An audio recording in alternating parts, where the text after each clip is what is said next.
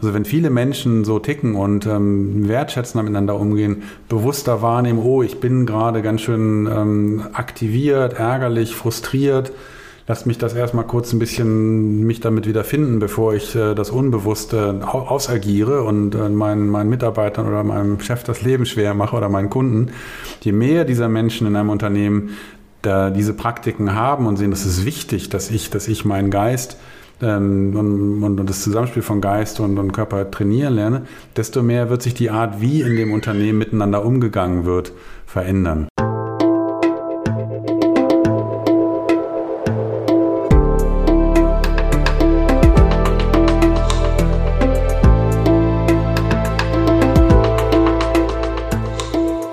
Willkommen bei dir, der Seven Mind Podcast mit Impulsen für ein gutes Leben. Für alle, die mehr Achtsamkeit und Gelassenheit in ihren Alltag bringen möchten. Hi und herzlich willkommen im Seven Mind Podcast. Mein Name ist René Träder und das hier ist eine ganz besondere Folge, denn es ist eine Interviewfolge.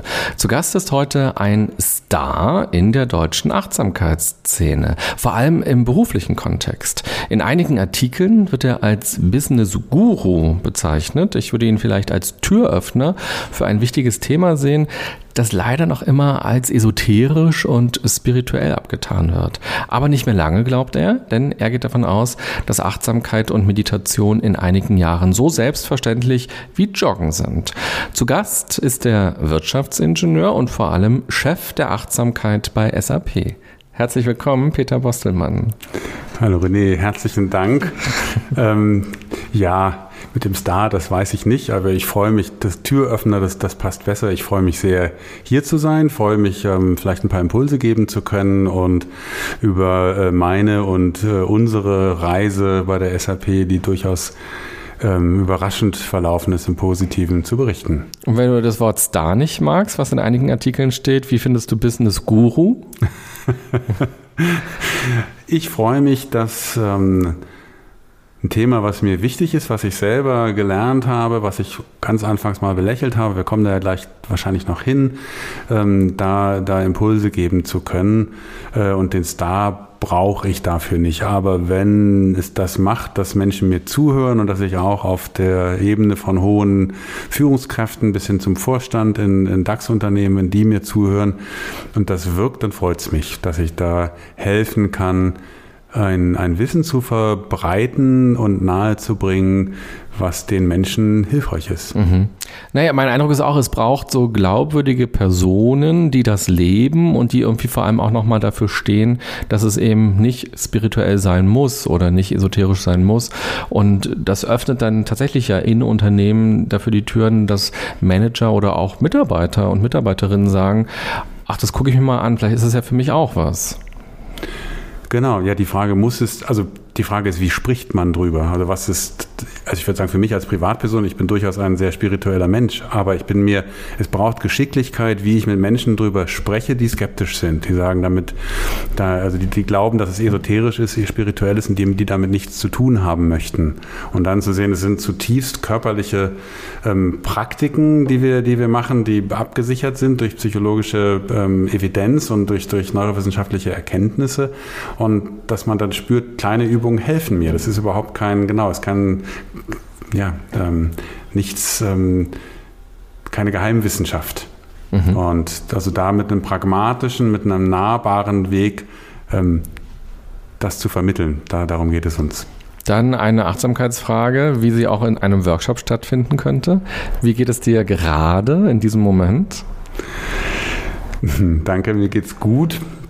Ich freue mich sehr, dass es hier bei euch angenehm kühl ist. Wir sind ja heute in Berlin. Draußen sind es, glaube ich, gerade 36 Grad in der Nachmittagssonne und ähm, es ist ganz angenehm, hier so in die kühlen Gemäuer des äh, Seven Mind Büro zu kommen. Ich freue mich über den Podcast, freue mich über die Einladung und ähm, genau, bin neugierig auf den Gesprächsverlauf. Wie würdest du denn meiner Oma erklären, was Achtsamkeit sein soll? Müsste ich wissen, wie deine Oma ähm, so drauf ist. Also ich, meine, ich glaube, es gibt Aber das ist vielleicht eine sehr, sehr lange Antwort, ähm, um zu wissen, also jemand, der, der sich spürt, der mit sich im Kontakt steht, der vielleicht versteht das vielleicht, also dem würde ich anders antworten als jemand, der vielleicht sehr im Kopf ähm, verhaftet ist und, und sich nicht so sehr spürt. Grundsätzlich ist Achtsamkeit ganz vereinfacht gesagt mit mit sich im jeden, jedem Moment im Kontakt sein, also seine Aufmerksamkeit wahrnehmen, wo, wo ist die gerade in meinen Gedanken, in meinem, in meinem Spüren meines Körpers und ähm, diese in jedem Moment regulieren können. Also sich nicht, dass die Aufmerksamkeit, dass ich auf den, in den Autopiloten gehe, dass ich reaktiv werde, dass ich Dinge tue, ohne dass ich die ganz bewusst tue, weil ich sie halt immer so tue. Das wäre unachtsam zu sein, dass ich äh, ja in eine, in eine Form einer Reaktivität oder eines Traumwandelns gehe. Und natürlich machen wir das ganz häufig im Alltag und es ist auch gut, dass das Gehirn Routinetätigkeiten ähm, automatisiert und das kennt vielleicht jeder Zuhörer, dass man ähm, zum Beispiel mit dem Wagen oder mit den öffentlichen Verkehrsmitteln irgendwo hinfährt, zur Arbeit fährt, eine Strecke, die man sehr häufig ähm, zurücklegt und sich manchmal wundert, oh, wann bin, bin ich denn, ich habe es gar nicht wahrgenommen, dass ich zurückgefahren bin, weil das so automatisch passiert ist. Oder ich reagiere mit Menschen automatisch da sagt jemand was und ich habe mein Reaktionsmuster. Das ist so eingeschliffen und manchmal wundere ich mich im Nachhinein, warum ich wie reagiert habe. Und Achtsamkeit bedeutet, dass ich mir meiner Muster gewahr werde, dass ich in, in dem Moment genau spüre, was fühle ich ähm, und welche Handlungen ähm, passieren aus diesem Gefühl heraus. Mhm. Ich weiß nicht, ob das die Oma ähm, überzeugen würde. Habe ich mich auch gerade gefragt. Mit sich in Kontakt kommen, ob das etwas ist, was so in ihrem Horizont ist. Gut, ich versuche es mal anders. Wenn die Oma vielleicht auch ein, ein, ein Handy hat äh, und die ganze Zeit dort ähm, am, am, am Nachrichten schauen ist oder sich vielleicht durch andere Dinge ähm, in, in, im Fernsehen oder im Radio denkt, das ist grad, es prasselt gerade viel auf mich ein und es sind zu viele Tätigkeiten. Ähm, wie kann ich ähm, lernen, meine Aufmerksamkeit wie, wie, kann ich lernen, kurz innezuhalten, kurz durchzuschnaufen, wieder bei mir anzukommen, mich zu spüren, wenn irgendetwas gerade sehr aufregend ist, mich gerade sehr, sehr in Unruhe versetzt, äh, positiv wie negativ und dass ich wieder einen tiefen Atemzug nehme, mich spüre, einmal so durchschnaufe und bei mir ankomme, was ist denn jetzt gerade wichtig? Das wäre ein Moment der Achtsamkeit. Mhm. Jetzt nickst du mehr, also deine Oma wäre jetzt wahrscheinlich mehr überzeugt. Na, der, der, der stärkste Zugang ist ja häufig der Stresszugang. So, jeder kennt Stress und dass man es quasi schafft, in oder durch die Achtsamkeit eben sich nicht von Gefühlen, von Gedanken weiter reinziehen zu lassen in so Stress, sondern eben zurückzuholen. Ähm, vielleicht würde die Oma das auch kennen oder vielleicht ein anderer Weg, das, was Achtsamkeit bewirken kann, wäre, wenn ähm, es irgendwelche emotionalen Konflikte gibt oder irgendwelche großen Fragen, soll ich dieses machen oder jenes machen? Ähm, und das kann ja manchmal ein Rauschen sein von, von vielen Gedanken, die, die auch immer wiederkehren. Und wie kann ich, wie kann ich da die Stimme in diesem Rauschen finden, die so ganz ruhig und klar ist, die Stimme des Herzens, die sagt, geh mal da lang, mach mal diese Sache. Und ich glaube, intuitiv wissen wir das, dass wir, wenn man einen Weg findet, zur Ruhe zu kommen mit sich, und viele Menschen gehen zum Beispiel, haben das Bedürfnis rauszugehen in die Natur, dort Weite zu spüren, frische, klare Luft zu spüren und plötzlich ordnen sich die Gedanken und es wird ruhiger und ich sehe Dinge klarer. Das wäre ein Weg, Achtsamkeit zu beschreiben. Ähm, Du sagtest gerade, dass es um das so ein ganz populärer Weg ist, dass man Achtsamkeit macht, um, um, um Stress zu reduzieren. Ja, glaube ich auch, dass man es da spürt. Oder wenn man auch, ähm, ja, Stress ist ja eine Form von einem unangenehmen, unangenehmen Gefühl, von einem Schmerz oder in anderer Hinsicht, wenn man Druck hat, Schmerzen hat. Ähm, ich finde es immer ein bisschen eine Gefahr, es darauf zu reduzieren. Also, weil das erlebe ich häufig, dass Achtsamkeit dann so als Burnout-Prävention und als Stressprävention gesehen wird. Und ich sage dann gerne, das ist so, als ob man sagt, naja, Klavierspielen ist eine Stressprävention. Ja, es ist ein angenehmer Nebeneffekt, aber es macht viel, viel mehr. Also, dass man über das mit sich stärker in Kontakt treten, ähm, stärker in seine eigene Kraft kommt, stärker spürt, was ist mir denn wirklich wichtig und wovor, wovor laufe ich eigentlich weg und sich selbst und den, den ähm, Dingen in, tiefer in mir, die, die automatisch ablaufen, mehr auf die Schliche zu kommen. Es gibt ähm, von so einem Sufi-Poeten, von Rumi, ähm, einen schönen, schönen Satz, der sagt, wir alle tanzen nach unserer inneren Musik, nur die wenigsten können sie hören. Und mit Achtsamkeit kann man vielleicht ein paar mehr der Klänge hören und sich selber, wie gesagt, auf die Schliche kommen und ähm, sich damit ähm, einen Freiheitsgrad von, diesen, von diesem inneren Tanz erschaffen. Ich hoffe, das hat die Oma oder vielleicht auch jüngere Zuhörer in diesem Podcast. Na, du wirst ja wahrscheinlich auch im, im Laufe der letzten Jahre so im familiären Umfeld auch immer wieder so an Punkte gekommen sein, wo Leute sagen, Peter, was machst du jetzt ganz genau da eigentlich? So, was ist das? Du warst doch mal, hast doch Wirtschaftsingenieur, so, was ist das mit der Achtsamkeit? Bringt das überhaupt was? Das ist lustig, dass du das mit der, mit der Oma fragst, weil meine Mutter, als die mich gefragt hat, so zu Anfang, als das irgendwie ein bisschen mehr in Gang kam, was ich da gemacht habe, und ich versucht habe, das zu erklären. Ähm, und meine Mutter war Lehrerin. Und die hatte nicht so den Bezug zu der schnell getakteten Wirtschaftswelt, in der ich mich bewege, wenn ich ihr versucht habe zu erklären, naja, man kommt halt bei sich an, man kommt zur Ruhe, man atmet durch, man erlebt sich klarer, sagt sie, ja, das mache ich doch jeden Tag, was macht er jetzt? Also ich, mhm. es, war, es hatte so ein bisschen eine, eine, eine Grenze, ihr das wirklich ähm, mit dem Bezug zur, zur Wirtschaftswelt zu erklären. Und es ging dann mit, mit einfachen Übungen. Also wirklich diese zum Beispiel eine Minute mal nur den Atem zu spüren, anzukommen und ähm, reinzufühlen. Und ähm, aus dem, ich stelle mir jetzt vor, was da sein könnte, was der denkende Teil in meinem Gehirn überlegt, hin zu dem spürenden Teil. Also Achtsamkeit, eine, eine ähm, Art, das zu beschreiben, die ich auch sehr hilfreich finde, ist Achtsamkeit ist sinnlich sein, mit seinen Sinnen im Kontakt stehen.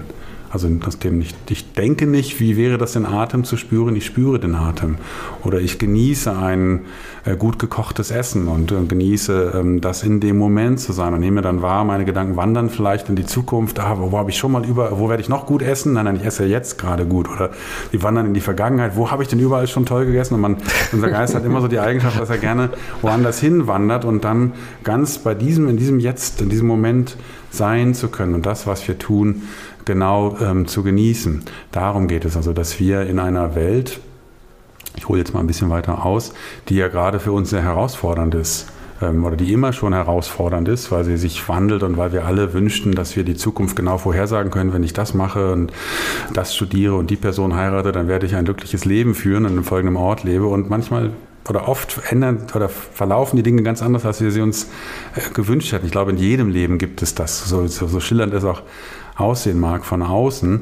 Und das macht natürlich einen Druck. Und gerade jetzt in der Zeit der Pandemie, wo ja nochmal ein größerer, viel größerer Grad an, an, an Belastung und Unsicherheit auf uns zukommt und verschiedenen Meinungen. Was ist das eigentlich? Ist das wahr oder nicht? Ich will da gar nicht in die Diskussion reingehen, aber das, erleben wir in der Öffentlichkeit. Und was sind Maßnahmen, die angemessen sind? Ähm, und das habe ich bei mir erlebt, zu Anfang im, im März, April, ich bin hier auch in Deutschland zurzeit die, während der Pandemie, dass mich das auch sehr beunruhigt hat und ich dann irgendwann mir diese unruhigen Gedanken genauer angesehen habe. Also dieses eine, eine un, unsichere Welt, eine unsichere ähm, Situation, was, was mich in meinem Leben angeht, die hat natürlich in der psychologischen Herausforderung.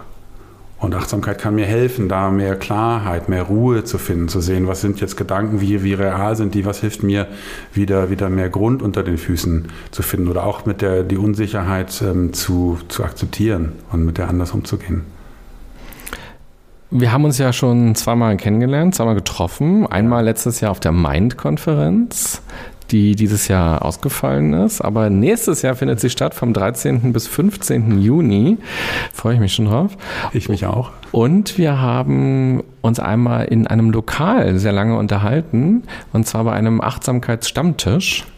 Äh, da haben wir nebeneinander gesessen für eine Weile und haben, wie ich finde, sehr schön uns unterhalten, gerade über die Anfänge deiner Achtsamkeitspraxis.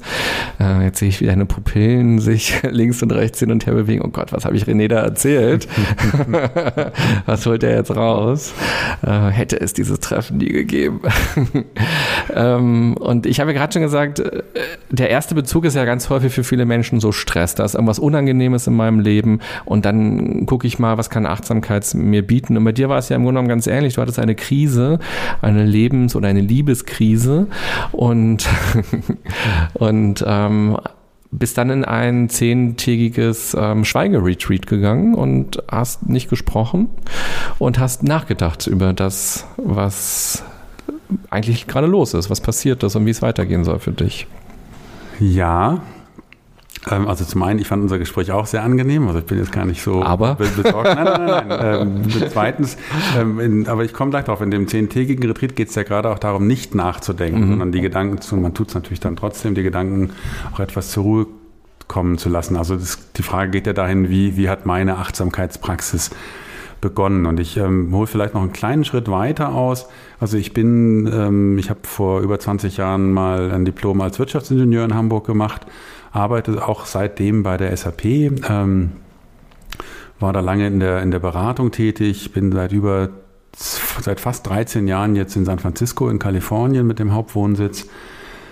Und ähm, damals, als genau meine, meine damalige ähm, Partnerin in mein Leben kam, da habe ich Triathlon gemacht, ähm, gerne Sport gemacht und habe das, glaube ich, so freundlich, wohlwollend ähm, aber auch unwissentlich belächelt, als ich gesehen habe, sie meditiert und ähm, sie macht Yoga. Dachte so, ja, kannst du ja machen, wenn es dir gut tut. Ich mache meinen Triathlon. So. Und dann sind wir damals zusammen nach Kalifornien umgesiedelt, übergesiedelt. Und ich habe sie halt zweimal erlebt, wie sie von aus, aus so Schweigeretreats, Schweigeseminaren, wo sie mehrere Tage im Schweigen war, zurückkam. Und habe gemerkt, da hat sich was verändert. Und das ist wichtig für meine Arbeit. Ich komme da gleich nochmal drauf. Heute, dass ich weiß, ich habe das anfangs belächelt aus so einem Männerrollenklischee. Das war so Mitte der 2006, 2007. Ähm, und habe dann eine Erfahrung gemacht und mit der Erfahrung wahrgenommen, warte mal, ich wusste gar nicht, was das wirklich bewirkt und ähm, habe hätte beinahe das für mich kraftvollste Geschenk meines Erwachsenenlebens nicht entdeckt. Also so nehme ich meine Achtsamkeitspraxis für mich wahr. Die hat mir wirklich ganz stark oder hilft mir jeden Tag geholfen, ähm, mehr in meine Kraft zu kommen, mehr ähm, mich zu spüren, mutig zu sein, wahrzunehmen, wo habe ich denn Angst, wovor ducke ich mich weg ähm, und zu lernen, diesen Muskel, ach, schaue ich mal, was da passiert, wachsen zu lassen und Dinge in Bewegung zu bringen und, äh, und auch die Unruhe als ähm, interessante Unruhe wahrzunehmen, so wie manche Leute in die Achterbahn gehen, weil sie, weil sie diese Form von Unruhe mögen. Ähm, also mich da einfach viel klarer und stärker zu spüren. So, jetzt komme ich nochmal zu deiner Frage zurück, genau. Ähm, ich habe Achtsamkeit über die, äh, diese Frau kennengelernt und dann ist unsere Beziehung zerbrochen und ich fand das damals unglaublich schmerzhaft und ähm, war noch recht frisch in Kalifornien, hatte nicht so ein starkes soziales Netz und meine guten Freunde in Deutschland waren alle neun Zeitstunden entfernt. Das ist eine weite Zeitverschiebung und, und habe hab Orientierung gesucht. Was mache ich denn jetzt? Gehe ich zurück nach Deutschland? Bleibe ich da? Reise ich ein Jahr um die Welt? Hatte so verschiedene Ideen, was man denn tun könnte in der Krise und habe aber keine richtig klare Antwort gefunden. Es war so wie, als ob ähm, mein, meine Wahrnehmung, die davor in farbig mit Ton war, plötzlich auf schwarz-weiß ohne Ton runtergedreht war. Ich habe mich nicht mehr richtig gespürt. Und da hat mir ähm, ein guter Freund äh, in, in San Francisco gesagt, dann geh doch mal, du meditierst ja schon ein bisschen, also ich hatte das über meine Partnerin kennengelernt, geh doch mal zehn Tage in so ein Schweigeretreat. Das wird hart sein, aber wenn du dir selber versprichst, dass du das durchhältst, du wirst dir selber dankbar sein. Und genau so war es. Und was dann dort passiert ist, ich glaube, ich hätte davor vermutet, wenn man jetzt zehn Tage, zehn Stunden am Tag, also diese Vipassana-Retreats sind durchaus ähm, intensiv, nur dort sitzt in Stille und seinen Atem beobachtet, dass man irgendwann so in so einen Schwebezustand kommt, dass irgendwas ganz ähm, Unnatürliches passiert. Irgendwas, ähm, dass man so genau in einen, vielleicht einen rauschartigen Zustand, in einen übersinnlichen Zustand gerät. Und es ist genau das Gegenteil. Man kann sich das so vorstellen, wenn ihr euch jetzt eine, eine Schneekugel vorstellt. Ähm, also so, ne, Eiffelturm oder Schwarzwaldhäuschen im Schnee, man schüttelt das und dann die Schneeflöckchen wirbeln immer in der Kugel. Und wenn ich jetzt meditiere und zur Ruhe komme, dann stelle ich diese Kugel auf einen festen Grund und die ganzen Flöckchen, die meine Gedanken äh, symbolisieren, die sinken langsam in Dingen auf den Grund und der Geist wird ruhiger und klarer, Tag für Tag für Tag. Und also ich spreche da nicht, ich lese da nicht, das Handy wird am Eingang abgegeben, ähm, man, man hat keinen Blickkontakt zu anderen, man ist so ganz mit sich ähm, und sieht dann, was da alles so an Gedanken noch in, dieser, in diesem Kopf, in dieser Kugel schwirrt und das wird langsam Schritt für Schritt ruhiger. Die Gedanken werden ruhiger und klarer und es war für mich eine ganz faszinierende Erfahrung, auch eine herausfordernde. Ich war da in dieser Trennungssituation, habe auch sehr deutlich nochmal gespürt, was mich da alles ärgert und was ich auch alles, ähm, wie, wie ich das empfinde und habe dann aber wahrgenommen nach ein paar Tagen, dass unter diesem Rauschen, dass da irgendwo in mir ähm, eine ruhige Klarheit wohnt, also wie ein innerer Kompass, eine eigene, eine eigene Stimme, die ich in der Klarheit ähm, so deutlich noch nie oder zumindest sehr, sehr lange nicht mehr gehört hatte. Also dass die ist da, aber die ist halt durch das andere Rauschen verdeckt. So, so möchte ich es beschreiben. Also dass, dass, man, dass man in diesem Retreat, in diesem Vipassana-Retreat übt, zu sehen, es kommen die ganze Zeit ähm, durch den Körper wabern dort, ähm, ähm, Gefühle, positive und negative Gefühle. Man kann das wirklich vereinfachen. Und es ist immer etwas, was ich gern mehr hätte. Ah, das ist jetzt gerade angenehm, hier ist es warm oder ähm, gerade fühlt sich das gut an und dann, ach nee, jetzt fängt das Knie an weh zu tun, das bitte nicht. Dann kann man mal gucken, wenn man zur Stelle kommt, dann juckt die Nase und so ein kleines Jucken, das kann ja wirklich sehr unangenehm werden. Und man lernt damit zu sein. Und ähm, das Überraschende ist, alles kommt und geht. Und man hat sehr viel Zeit, das zu üben ähm, und sich in seinen mentalen Prozessen klarer kennenzulernen und auch den, den, die, die Verbindung zwischen Kopf und Körper, Kopf äh, zwischen Geist und Körper deutlicher zu spüren in seinen Nuancen. Und ähm, ich bin da rausgekommen aus diesen Tagen und dachte, Mensch, ich, da hat sich, ich habe eine Tür in meiner inneren Welt entdeckt, die kannte ich noch nicht. Ich wusste nicht, dass ich die habe. Ähm, eine kleine Tür hat sich geöffnet und die Tür hat sich geöffnet und ich habe einen ersten kleinen Schritt getan aus einer potenziell, auf einer potenziell sehr langen Reise. Und das war wirklich so ein großes Aha für mich, dass ich davor, glaube ich, sehr im Außen nach Orientierung gesucht habe, den richtigen Job haben und ähm, das richtige Haus und die richtige Partnerin. Und irgendwann ist mein Leben dann richtig und gut und ich komme an und ich bin zufrieden und dass aber irgendwo immer noch eine Sache gefehlt hat. Und das kann jeder so mal ein, einfügen. Was fehlt mir denn noch? Ich bräuchte nur noch das und dann. Und man lernt sich ja dort in seinen mentalen Prozessen genauer kennen und nimmt wahr, aha, ich suche immer nach irgendwas und vielleicht ist es auch nur, dass ich das Gefühl der Suche so mag und dann ist das, was ich brauche, da und irgendwas anderes kommt noch, was ich gerne hätte. Und man lernt mehr im Moment anzukommen und den Moment wirklich in seiner ganzen Fülle zu genießen. Und wie gesagt, ich hatte es vorhin schon mal angedeutet, auch wahrzunehmen, wo wonach suche ich und wovor laufe ich weg. Und, ich, und wenn man diese Achtsamkeit übt und danach weiter übt, und ich mache das seitdem, seit 2008, da war dieses Retreat, und ich gehe seitdem einmal im Jahr zehn Tage ins Schweigen und ich sitze hier jeden Tag.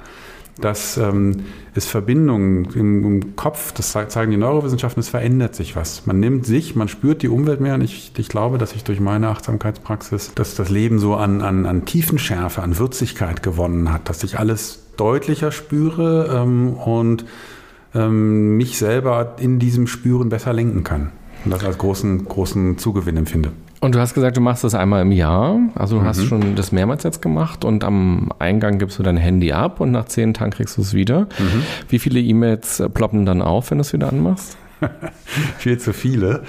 Mittlerweile habe ich den Luxus, dass ich, dass ich ein ganzes Team habe, wo ich halt auch in meine Abwesenheitsnotiz schreiben kann, wenn es wichtige Dinge gibt, bitte, bitte ans Team wenden ähm, und ansonsten mir nochmal schreiben, dass ich also die E-Mails, die in der Zwischenzeit auflaufen, nicht angucken werde. Aha. Und Diese ganzen gelingt, doofen CC-Mails. Das gelingt mir meistens. ich habe auch einen CC-Folder. CC-Mails gucke ich einmal am Tag an. Ah. Die kommen, also das jetzt kommen wir zu dem, streifen wir an dem Thema achtsames Arbeiten, also zu sehen, wie kann ich denn, es geht ja darum, seine Aufmerksamkeit gut zu regulieren, also nochmal auf dieses Bild der Schneekugel zurückzukommen und zu sehen, wo sind denn, was sind denn alles Impulse, die diese Schneekugel in, in Bewegung versetzen. Beispielsweise macht es sehr wenig Sinn, wenn ich in ein Meeting gehe und direkt davor nochmal kurz aufs Handy gucke und dann kommt da vielleicht eine ganz wichtige, ganz schwierige Nachricht. Dann bin ich in dem Meeting drin, in, in, in dem Termin ähm, und bin aber gedanklich halb in, dem, in der Nachricht, kann sie aber gerade nicht ähm, ähm, beantworten, wenn der Termin wichtig ist, bin aber auch nicht richtig im Termin. Also es ist nutzlos, also dass man sich selber so kleine Regeln zurechtlegt. Um auf deine Frage zurückzukommen, ja, ähm, ist dann nach so einem zehntägigen Retreat eine Herausforderung. Ähm, und ich versuche das mittlerweile immer so zu machen, dass ich dann noch ein paar Tage ähm, meinen Kalender nicht ganz so voll ähm, geladen habe, dass ich wieder, wieder ankommen kann. Mhm. Klar, weil diese E-Mails, diese Frage ja auch gerade von mir ist natürlich ein Symbol für unsere Welt.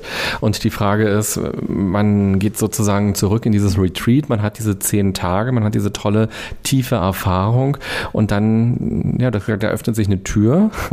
Und wenn man diese Tür wieder zumacht und wieder in die andere Tür geht, die reale Welt, wo Meetings wiederkommen, wo Anforderungen sind, wo Stau ist, wo volle Bahnen sind, wo Corona vielleicht jetzt auch ist, oder Arbeitslosigkeit, Sorge vor Arbeitslosigkeit, mhm. Kredit abgezahlt werden muss und so weiter. Also all das, was dann nach zehn Tagen spätestens auch wieder irgendwie behandelt werden muss, ist ja die Frage, wie lebe ich eigentlich dann die Achtsamkeit oder welche Form der Achtsamkeit lässt sich denn in einen Alltag gut integrieren? Mhm. Also diese zehn Tage, man, man trainiert da im Grunde einen Muskel.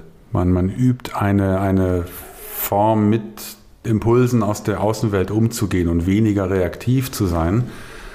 Und ähm, um das zu verdeutlichen, wenn jetzt vor dem Retreat ähm, eine Mail kommt, die sehr wichtig ist, die vielleicht konfliktbeladen ist, dann würde ich vielleicht automatisch sofort da reinspringen und was tun wollen oder es würde mich greifen. Und wenn ich aus dem, aus dem Retreat komme und diesen, diesen Muskel wieder ein bisschen mehr ähm, geübt habe oder auch ein bisschen eine innere Entspannung geübt habe, dann würde ich sehen, oh, da ist eine E-Mail, die hätte mich ganz schön in, in, in Aufruhr verursacht. Schaue ich mal, was ich damit mache.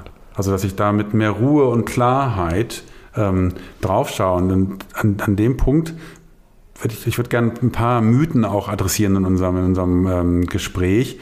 Weil ich glaube, für manche Leute ist der Mythos, wenn ich Achtsamkeit mache, dann werde ich irgendwie langsam und weich. Also erlebe ich häufig so bei Top-Führungskräften. Es wandelt sich zum Glück, aber da habe ich schon häufig gehört, naja, ist ja ganz nett, mal entspannt zu sein, aber ich muss ja, ich habe einen Job, den ich hier hinkriegen muss. Ne? Da kann ich mir das nicht erlauben.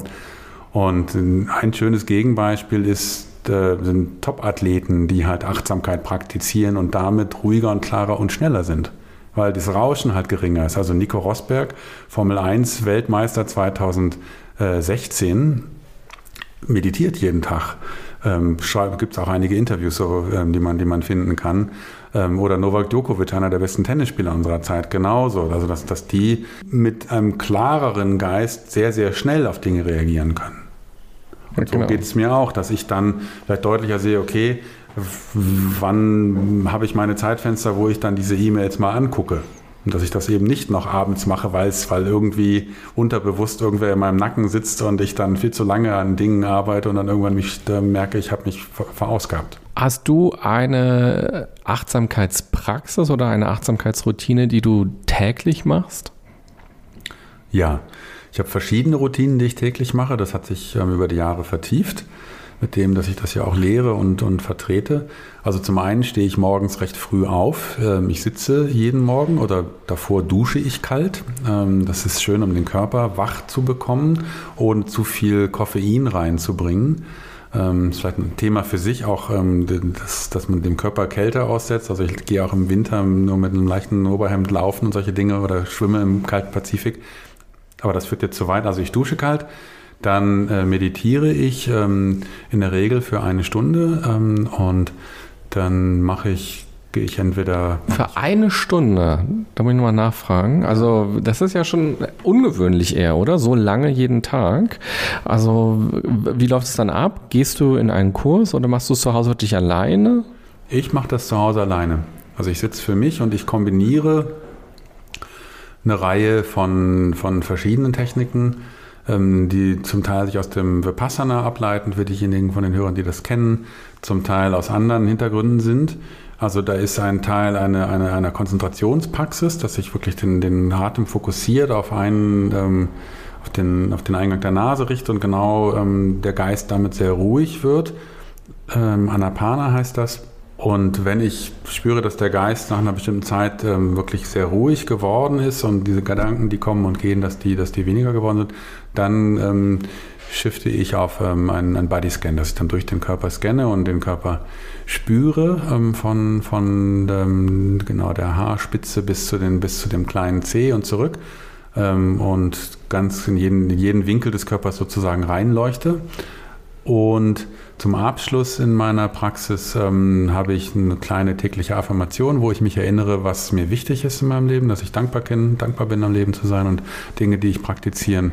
Das ist auch immer die gleiche Affirmation, die wechselt nicht. Die ist immer gleich, genau. Mhm. So mein kleines, sozusagen mein kleines Morgengebet, wo ich mich selber erinnere, was mir wichtig ist in dem, was ich, was ich tue. Ähm, ähm, und dort ist auch ein, ähm, eine kleine Metta-Meditation mit dabei, also wo ich ähm, ja, den Menschen in der Welt ähm, und mir selbst ähm, wünsche, dass wir alle glücklich sein mögen. Mhm. Ja, schön, das mal so zu hören, wie so deine Praxis abläuft. Ja, es, ich habe einfach gemerkt, es gibt mir ganz viel Kraft und Ruhe.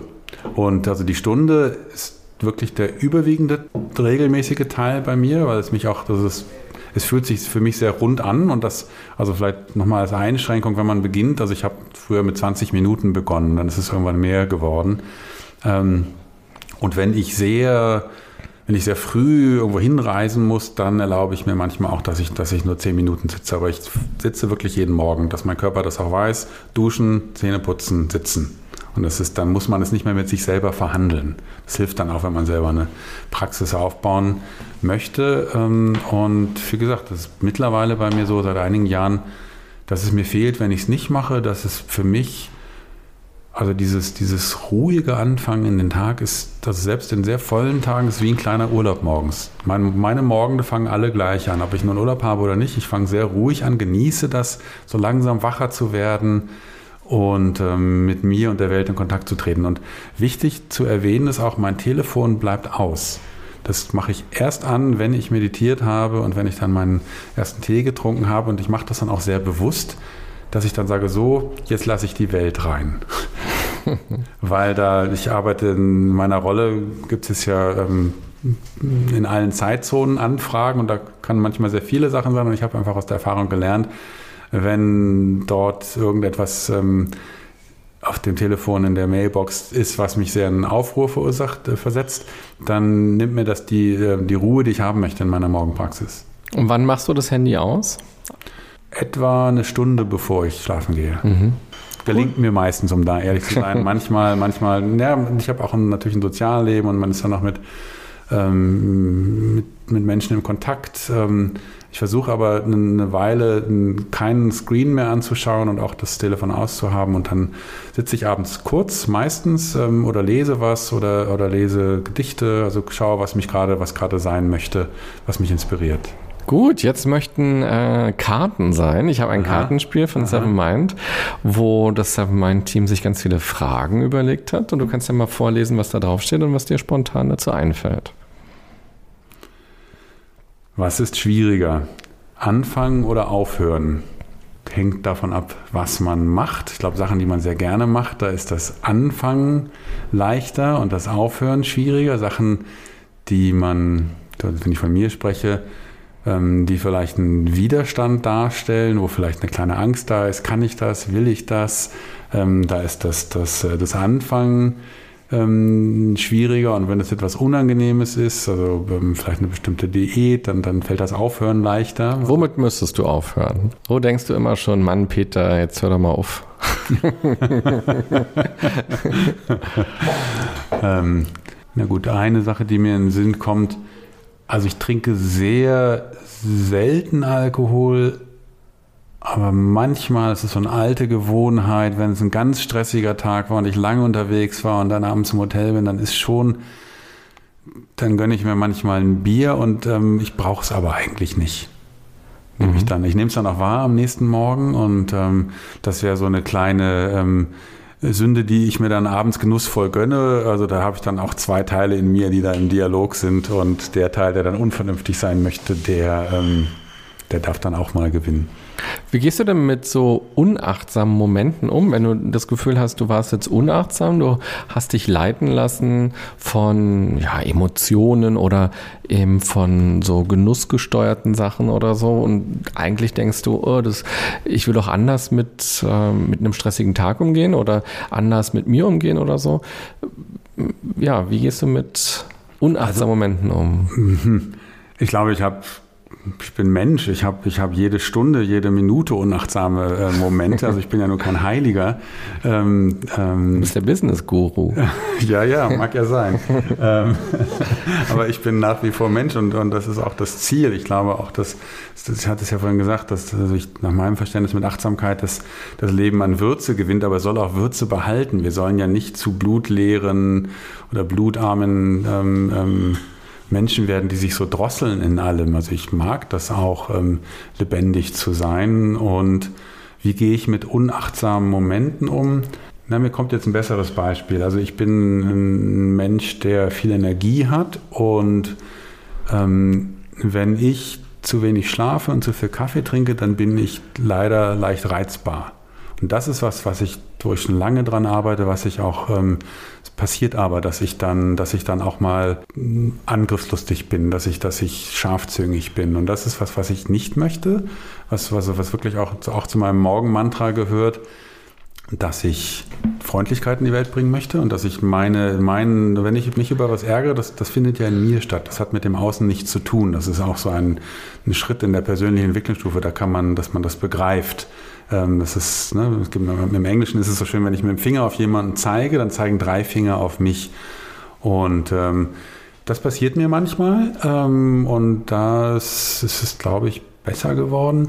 Oder ich weiß, dass es besser geworden ist, dass ich mich da auch anders, anders leiten und lenken kann. Und trotzdem kann, kann, kann das stattfinden. Ähm, und zu deiner Frage, wie gehe ich damit um? Ich bin ähm, selbst mitfühlend. Also mit, Selbstmitgefühl ist ein ganz, ganz wichtiger Punkt. Also das, ja, ich bin kein Heiliger, ich versuche die Sachen gut zu machen. Ähm, ich möchte, möchte meine Lebenskraft und Energie sinnvoll wirken lassen. Ich möchte aber auch Spaß dabei haben und mich das selber auch schön finden und ähm, ja, ich kann mir dann auch selber verzeihen, wenn ich mal einen Bock geschossen habe. Aber nun bist du ja der Achtsamkeitschef bei der SAP. Ja. Und äh, wie ist das, ähm, also zum Beispiel, wenn ich jetzt einen Workshop gebe irgendwo und ich merke, ich bin ein bisschen gestresst, weil die Bahn kam irgendwie nicht so, wie sie fahren sollte, so die Deutsche Bahn hat irgendwo länger gewartet oder so, dann frage ich mich manchmal, uh, Darf ich jetzt überhaupt zeigen, dass ich gerade ein bisschen gestresst bin? Ich bin jetzt ja der Stresstrainer, der Achtsamkeitstrainer, der eingekauft wurde irgendwo. Und ich ähm, erzähle ja auch gleich, wie man gut mit Stress umgehen kann. Und die Leute erwarten doch jetzt aber einfach auch, dass ich gechillt bin und nicht äh, gestresst bin. Du kommst da auf einen ganz wichtigen Punkt. Ich glaube, das wäre wieder das, wenn ich der Achtsamkeitsguru bin, dass ich immer total tiefenentspannt sein muss. Das ist halt so ein Mythos. Der Punkt ist, dass ich wahrnehme, ich bin gerade angefasst. Und dass dieses Ich bin angefasst nicht in den Autopilot kommt, also dass der ärgerliche Teil in mir plötzlich am Steuer sitzt und ähm, Gas gibt, sondern dass ich wahrnehme, oh, da ist gerade ganz schön was am Kochen. Oder in deinem Beispiel, ich bin gerade ähm, ganz schön, ganz schön äh, aktiviert. Was mach, und ich glaube, in der Trainingssituation ähm, hilft das auch, das zu zeigen oder in einer Situation, wo du selber wahrnimmst, das macht gerade was mit mir, das, das, ähm, man spürt das ja, wenn jemand äh, ähm, emotional aktiviert ist, das auch zu benennen. Und gerade nicht zu versuchen, das irgendwie unter der Oberfläche zu halten, obwohl es durchscheint. Ähm, also das heißt, wenn ich Achtsamkeit praktiziere, um mal vielleicht auf das Thema Ärger zu kommen, ähm, dass ich nicht allen Ärger wegmeditiere. Also Ärger ist, ist auch eine gesunde Emotion. Ähm, und wenn in meinem Leben jemand vielleicht permanent meine Grenzen überschreitet und mich nicht richtig behandelt, dann kann diese Kraft des Ärgers auch gut sein zu sagen, hier, ich setze hier mal ein Stoppzeichen, ich möchte das nicht, ich möchte was verändern. Ähm, und nochmal, der Unterschied ist, dass der Ärger dann nicht ähm, selber am Steuer sitzt und dass, der, dass ich und aus dem Ärger ungebremst agiere sondern dass ich sehe, aha, da ist diese Kraft, was mache ich mit der? Ich muss was verändern. Und, sehr, und aber der, der lenkende, der klare Teil noch eine, noch eine Komponente darin hat. Mhm. Dann eine zweite Karte, die du ziehen kannst. Mhm. Was oder wer hat dein Leben bis jetzt am meisten beeinflusst? Viele Menschen die bei mir positive und negative Resonanz ausgelöst haben und dann meine innere Reaktion darauf.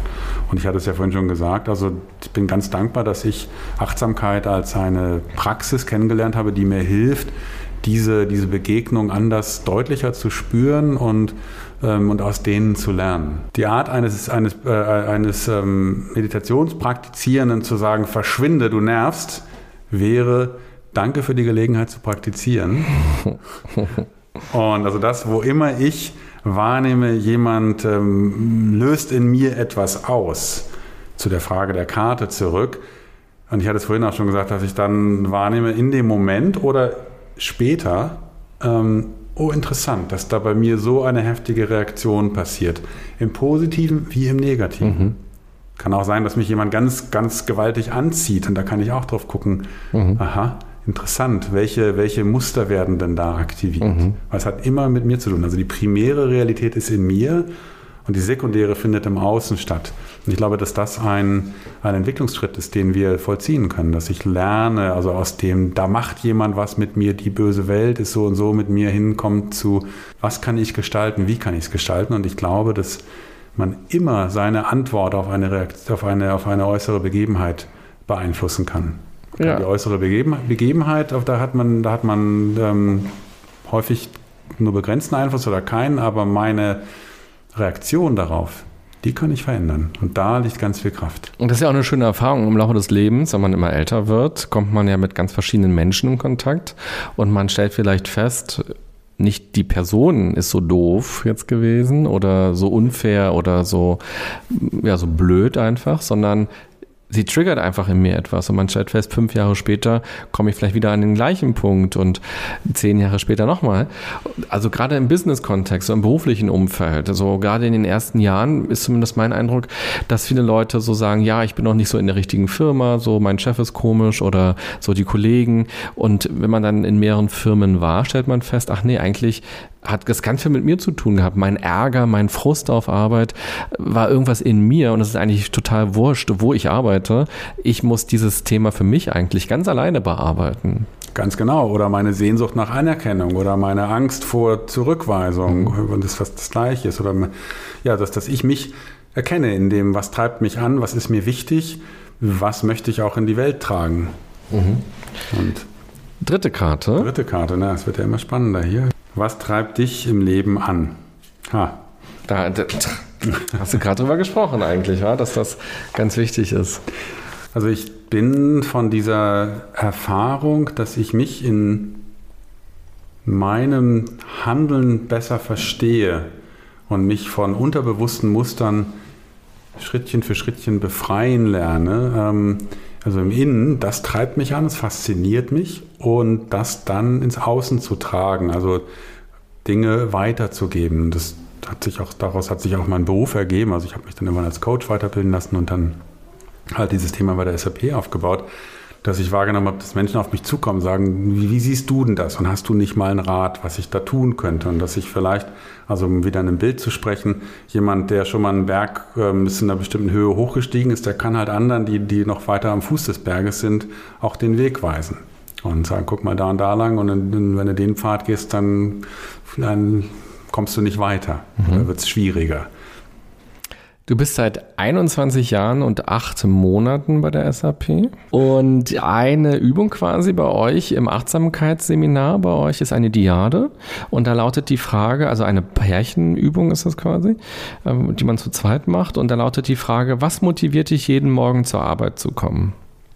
Was motiviert dich denn, jeden Morgen zur Arbeit zu kommen? Wir haben jetzt gerade von dir gehört, was dich antreibt, aber neben diesen tollen Sachen, die du machst als Trainer, arbeiten und so, gibt es ja auch noch ganz viele andere Aufgaben und Tätigkeiten. Was motiviert dich denn, jeden Morgen zur Arbeit zu kommen? Viele Dinge. Also ich bin ganz dankbar, dass ich das, was ich mache, machen darf. Dass das in diesem Unternehmen möglich ist. Das heißt, ich hätte man mir das vor zehn Jahren erzählt, was ich heute mache, dass ich hätte das in meinen kühnsten Träumen mir nicht ausmalen können, dass das so gewachsen ist, dass so viele Mitarbeiter bei uns da sagen, toll, macht das weiter, wir wollen auch daran teilnehmen, dass es so viele Führungskräfte gibt, die das unterstützen. Ähm, ich habe ganz großartige Kollegen, mit denen es einfach Spaß macht, zusammenzuarbeiten, neue Dinge auszuarbeiten. Ich freue mich, dass wir ähm, wir hatten ja andersweise auch darüber gesprochen, so ein bisschen auch andere, also dass, dass wir Mut machen dürfen. Dass wir sehen, bei uns funktioniert es gut ähm, und ähm, dass wir den Raum haben, auch ähm, mit Strukturen und mit ähm, zu experimentieren, bis sie richtig gut funktionieren.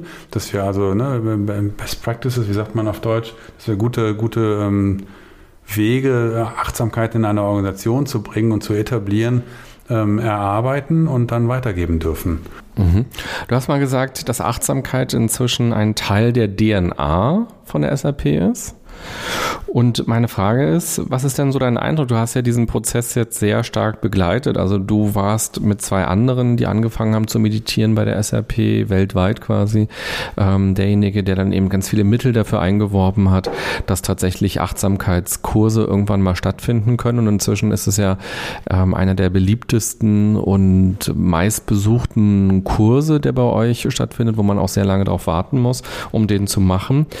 Und das ist ja aber ein Unterschied zwischen, ich mache einen zweitägigen Kurs und danach bin ich wieder am Arbeiten. Wie würdest du denn beschreiben, hat sich die Kultur in der SAP gewandelt in den letzten Jahren? Und woran merkst du denn, dass Achtsamkeit Teil der DNA geworden ist?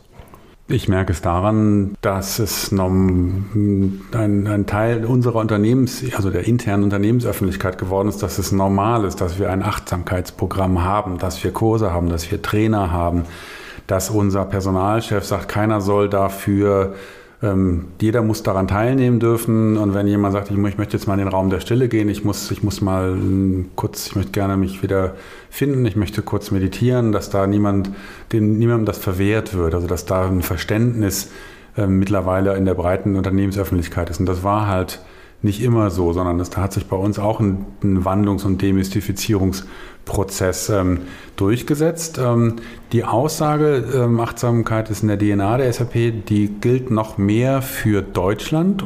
Ähm, in einigen anderen Ländern sind wir noch mehr und auf dem Weg dahin. Es ist ein großes Unternehmen mit über 100.000 Mitarbeitern weltweit ähm, und ähm, das, ist, das hat einige Unterschiede. Wir sind auf dem Weg, um zu sagen, das gilt jetzt für die weltweit, für die ganze Unternehmensöffentlichkeit, um da ehrlich zu antworten. Mhm.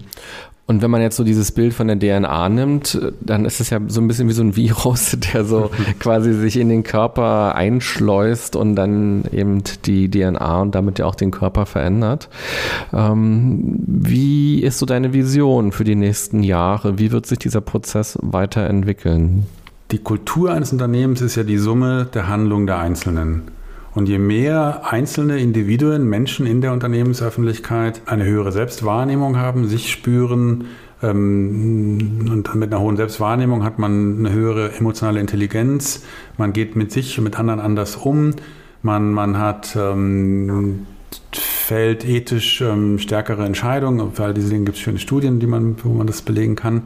Ähm, also wenn viele Menschen so ticken und ähm, wertschätzender miteinander umgehen, bewusster wahrnehmen, oh, ich bin gerade ganz schön ähm, aktiviert, ärgerlich, frustriert, lass mich das erstmal kurz ein bisschen mich damit wieder finden, bevor ich äh, das Unbewusste ausagiere und äh, meinen, meinen Mitarbeitern oder meinem Chef das Leben schwer mache oder meinen Kunden.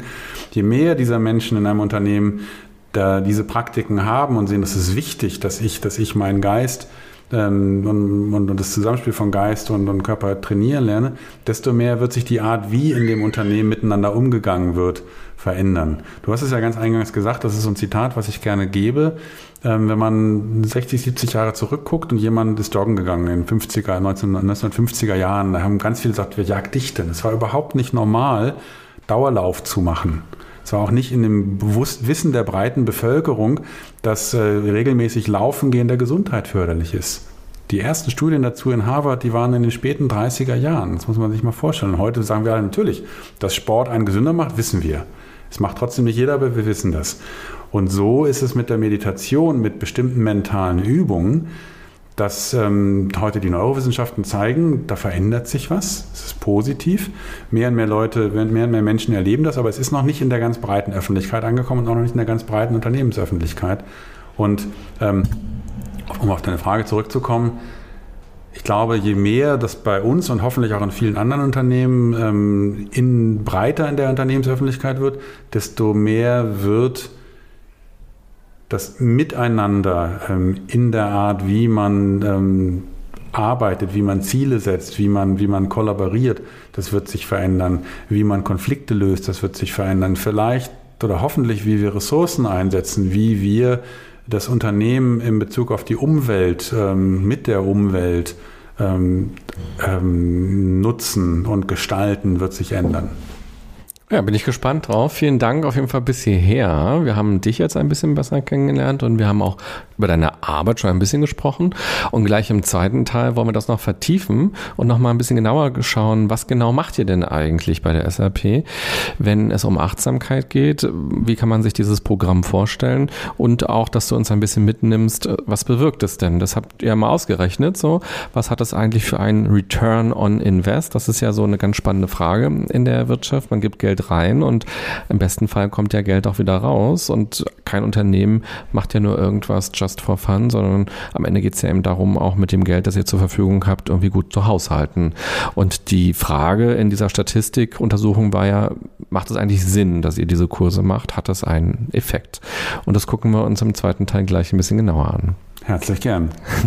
Und liebe Podcast-Hörerinnen, lieber Podcast-Hörer, du kannst ja nochmal überlegen, bevor du in den zweiten Teil oder eine ganz andere Folge jetzt anhörst, was war denn für dich gerade am spannendsten? Ich fand gerade ganz interessant, wie Peter erzählt hat von seiner Achtsamkeitsroutine, diese Stunde, die er für sich so selbst kuratiert hat, wo er für sich selbst so Dinge zusammengestellt hat, die ihm helfen. Und ich glaube, jeder, der diesen Podcast hört, hat für sich auch schon ähm, Achtsamkeitsroutinen, kleinere oder größere. Und das könnte ja vielleicht auch mal interessant sein, sich zu sagen, hey, ich nehme mal eine halbe Stunde, eine Dreiviertelstunde oder auch eine ganze Stunde und ich baue mir das mal so, so zusammen, dass ich jeden Tag im Grunde genommen das Gleiche mache. Egal, ob ich Urlaub habe oder eben, ob ich arbeiten gehe und dass diese eine Stunde ganz fest zu meinem Alltag gehört. Vielleicht hast du Lust darüber nachzudenken. Ich wünsche dir eine gute und achtsame Zeit. Bis bald. Bye bye, sagt René Träder.